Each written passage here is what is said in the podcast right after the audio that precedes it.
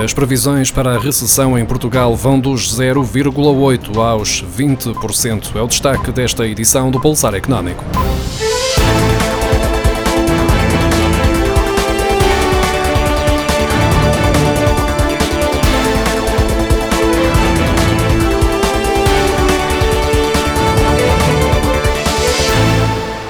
Previsões de várias instituições, entre bancos, universidades e economistas, para a recessão económica portuguesa, na sequência da crise causada pela Covid-19, vão de um recuo do produto interno bruto de 0,8% no melhor cenário até aos 20% no pior. Por exemplo, no cenário base traçado pelo Banco de Portugal, a economia poderá registrar uma quebra de 3,7% em 2020, assumindo que o impacto económico da pandemia é relativamente limitado, o que decorre em parte da hipótese de que as medidas adotadas pelo governo governo e pela banca são bem-sucedidas.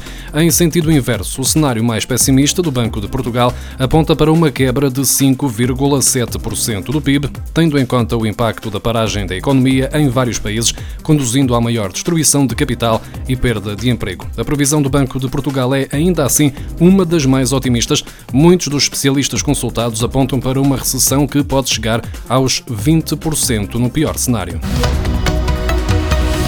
Nenhuma das grandes economias mundiais escapa aos efeitos e impacto da pandemia do novo coronavírus. Os indicadores avançados da Organização para a Cooperação e Desenvolvimento Económico mostram uma forte contração no mês de março, a maior alguma vez apurada.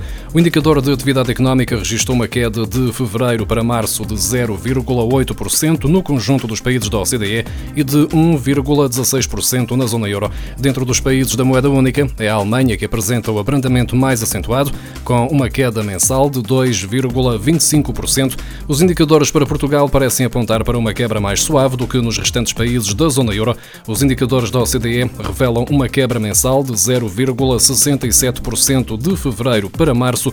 No entanto, a OCDE alerta para a leitura cuidada destes indicadores. Tudo vai depender da severidade e duração das medidas de contenção e isolamento.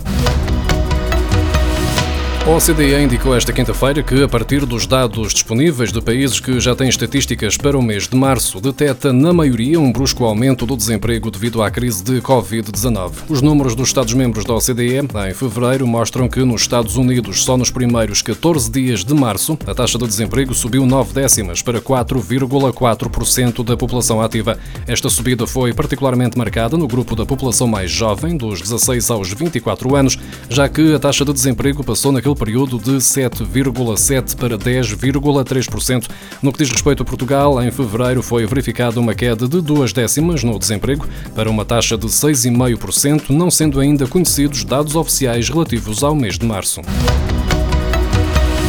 Os dados da Organização Mundial do Trabalho dão conta de que em abril, maio e junho vão perder-se 195 milhões de empregos em todo o mundo. Os técnicos da OIT não conseguem, neste momento, fazer estimativas sobre o que pode acontecer ainda no meio desta crise sanitária.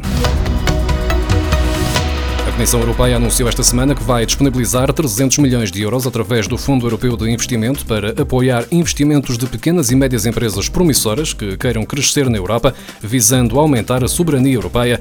Em causa está o programa Escalar, que se traduz numa nova abordagem de investimento desenvolvida em conjunto com o Fundo Europeu de Investimento para suportar capital de risco e financiamento para crescimento de PME.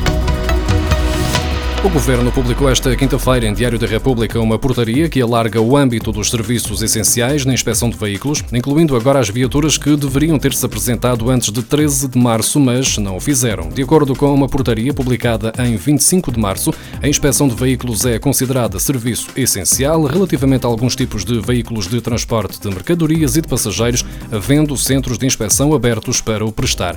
O Instituto da Mobilidade e dos Transportes esclareceu depois, em comunicado, que o regime de exceção aprovado pelo Ministério das Infraestruturas e da Habitação, que permite que veículos a motor, ligeiros ou pesados e os reboques que devessem ser apresentados à inspeção periódica no período entre 13 de março e 30 de junho de 2020 vejam o seu prazo prorrogado por cinco meses, contados da data da matrícula, não abrangia veículos anteriormente reprovados. Fora daquele regime ficaram também as inspeções para atribuição de nova matrícula de importados usados e as inspeções extraordinárias para reaver documentos. Agora, fica o esclarecimento relativamente aos veículos que não foram inspecionados até 13 de março.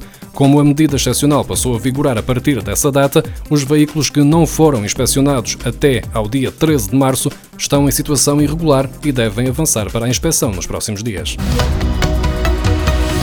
As declarações periódicas de IVA de fevereiro podem ser entregues até ao dia 17 de abril, de acordo com o um despacho assinado pelo Secretário de Estado dos Assuntos Fiscais, António Mendonça Mendes. Assim, as declarações periódicas do IVA podem ser entregues até ao novo prazo, sem quaisquer acréscimos ou penalidades, de acordo com o mesmo despacho. Já a entrega do imposto exigível que resulte dessas declarações pode ser entregue até ao dia 20 de abril, sem prejuízo de adesão ao regime de pagamento em prestações que seja aplicável. Thank you